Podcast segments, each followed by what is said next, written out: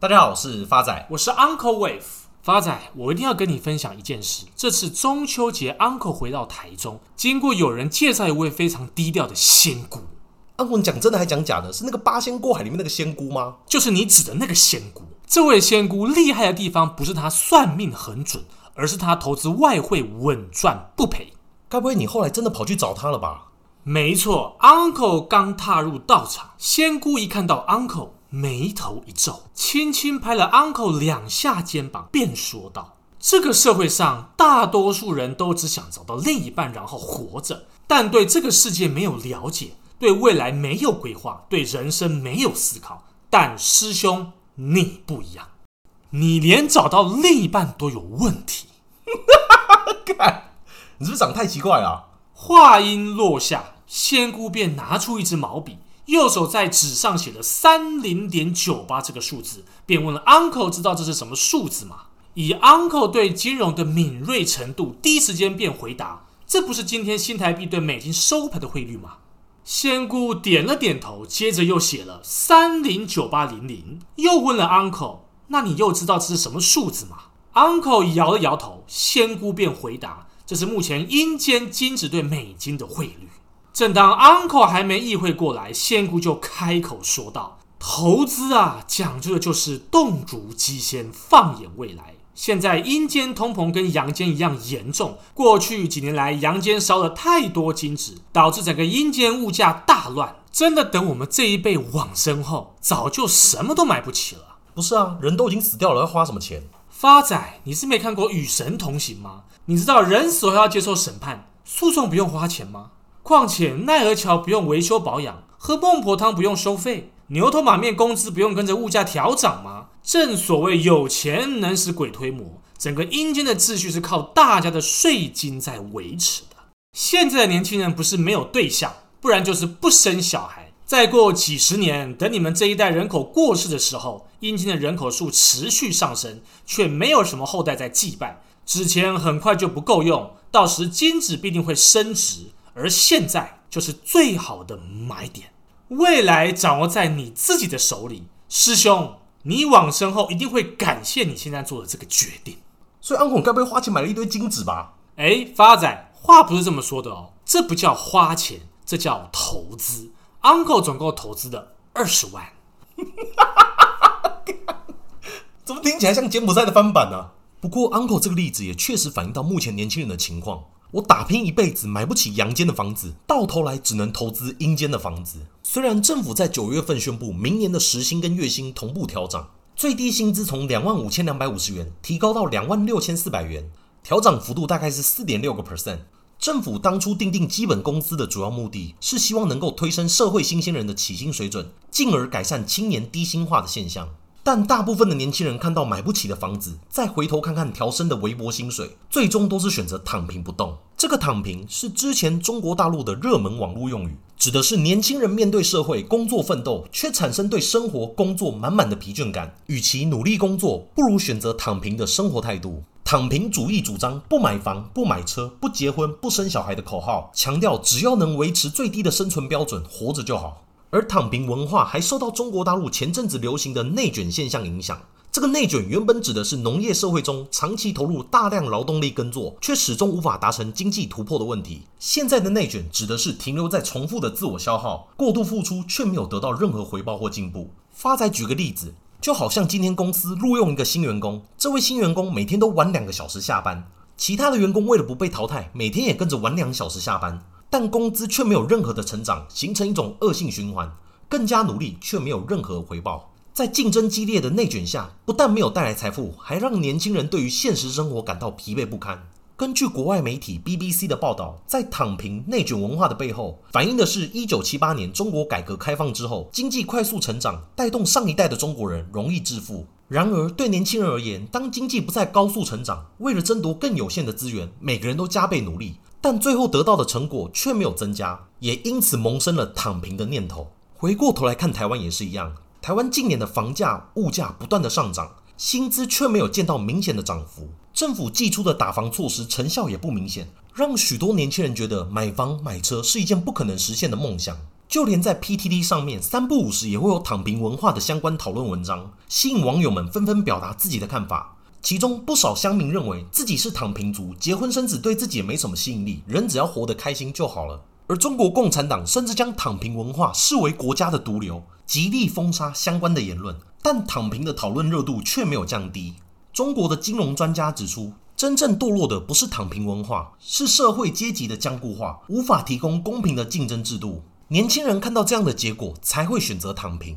在西方国家，躺平文化还多了一个新名称，叫做“安静辞职 ”（Quiet Quitting）。这个词在抖音上面带来上千万的浏览率，因为一些年轻的职场人士拒绝接受在事业上面要超越期待值的理念，他们便将这种工作热情不高的态度视为某种形式的辞职。这些年轻人说，这不意味着需要离职，事实上，他们还想继续领薪水，只不过要把精力放在工作以外的事情上。现在跟以前的不同之处在于，年轻人可以利用抖音或话题标签 hashtag 来表达自己的不满。这些二十多岁的人都是在新冠疫情后迈入职场的，因而感受到疫情带来的所有负面影响，包括工作与生活的界限变得模糊。许多上班族甚至表示：“我依旧会努力工作，我做出的成绩还是和以前一样，差别差在我不会给自己压力。结果只要能够交差即可，不用力求完美。”更可怕的是，根据市场调查机构显示，一九八九年以后出生的人群当中，有超过六成以上都是抱持这样想法的年轻人。Uncle 认为，无论是东方的躺平文化，还是西方的 Quiet Quitting，都代表着不管年轻人如何努力的工作，永远追不上物价上涨的速度。也因此，要买房子只有两种方式：要么就是会投胎，出生在郭台铭的家中；要么就是会投资。就是跟 Uncle 一样，所以今天 Uncle 要跟各位亲爱的听众朋友回顾的标的，也是跟躺平有关，正是台股代号三四八一的群创。Uncle 不是啊，群创跟躺平文化到底有什么狗屁关系？因为群创正是台湾首屈一指的平板电脑制造商。发仔，这样会很牵强吗？看，我懒得屌你了。Uncle 持续看好群创的因素有二：第一个，基本面。群创总经理杨柱祥说，库存有两大调节器，第一个是需求油门，另一个是供给刹车。目前看到两大调节器都在作用，前者主要是看到电视需求有回温的迹象，后者则是中国节电造成供给缓和，不排除今年底景气落底，明年初朝正向发展。杨柱祥也说，从需求面看，虽然上半年电视终端销售不如去年同期，但近期中国六一八销售档期以及亚马逊的 Prime Day 已见回温。供给端上，中国高温气候造成四川、重庆限电，在政府保民生用电下，面板厂等白名单仅供应三十个 percent 的电力，这只能维持无尘室的运作，并无法执行生产，影响当地至少八座面板厂的营运。不过，后续还需要进一步的确认全球通膨情况以及九月之后的气温。如这两个都是往好的方向发展，预计今年底会是这波景气循环的底部，明年初开始朝正向发展。在 notebook 市场上，群创目前是全球第二大 notebook 面板厂的供应商。杨柱祥指出，上半年笔电库存一度达到十六周的高峰，下半年在返校、购物节带动去化下，年底渴望恢复到健康水位，并且在治安环境备受重视且软硬体效能提升下。预期明后年迎来一波新笔电的换机潮，全球笔电市场规模在今年短期库存调整后，预期未来每年出货量将维持在二点二到二点四亿台，较过往平均一点五亿台显著的增加。且 Windows 十一的推出，搭配极窄边框、Mini LED 背光新品陆续推出，预期明年下半年将刺激换机潮。全球笔电、平板电视都已经是成熟的市场，未来成长动能有限的情况之下，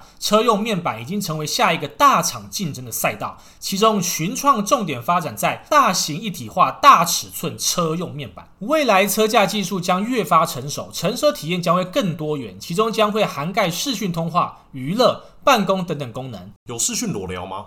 发展，请问一下，你开车怎么视讯裸聊？你再继续讲这种干话下去，我真的要给你拆伙。总而言之。大型一体化、大尺寸车用面板将整合仪表板、中控台、副驾驶荧幕、影像、通讯等等功能，来达成车用平台模组化的目标。未来在导入更多的应用时，也更加的便利。而群创在全球大型一体化大尺寸车用面板的领域中，目前市占第一。根据群创内部公司未来展望来看，大型车载荧幕至二零二二年的年化成长率高达四十九个 percent。而目前群创大尺寸车用面板的尺寸已达到三十四寸的规模，大尺寸车用面板的单价也比传统的车用面板单价高三百个 percent。大尺寸车用面板将成为群创下一个世代的核心产品。统计群创今年第二季车用营收占比达十一点七个 percent，较二零二零年同期倍增。公司也预期未来二十寸以上一体化车用面板产品将占车用产品营收逾五成以上。再者，二零二二年群创资本支出仍维持先前规划的新台币两百六十亿元。短期景气逆风不影响公司中长期策略规划，将持续投入本业技术升级、产业生态圈建构以及新创事业的布局。Uncle 看好群创的第二个因素是技术面。诶，Uncle 等等，之前看好因素第二个不是都是财务面吗？发展是这个样子的啊，这个群创第二季的这个财报发生了一些状况，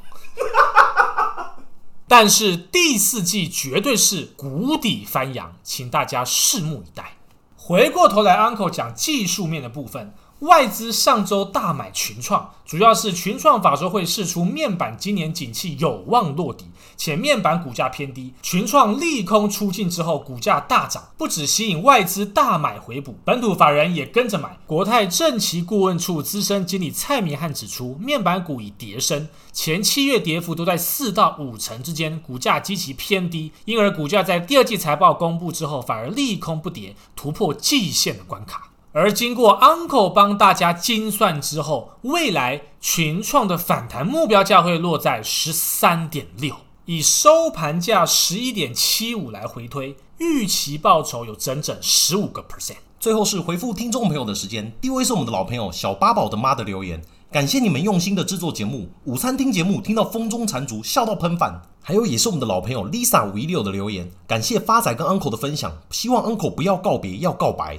接着也是我们的老朋友 T T Y Y C C 七七七七，他也提到最近股市回档低潮，留言也变得稀稀落落。谢谢 Uncle 跟发仔持续用心制作节目。最后也要感谢我们的新朋友学子爱子的留言，资料库唯一节目，唯一支持干话王。第一次留言，想表达对你们的支持，谢谢你们带给大家寓教于乐的节目。听到老朋友跟新朋友的留言，Uncle 倍感欣慰。因此，Uncle 这次回台中找仙姑的同时，一样帮亲爱听众朋友求了。该不会又是发财节目了吧？你到底送过几次了啊？发财才不是，Uncle 有这么了无新意吗？这次帮亲爱听众朋友求的是仙姑开运金币。看，我拿到手上明就一样的东西。凡是在中秋节之后留言的朋友，Uncle 会随机抽出五位的幸运听众，请大家多多留言喽！谢谢大家，我是 Uncle Wave，我是发仔，我们下次见。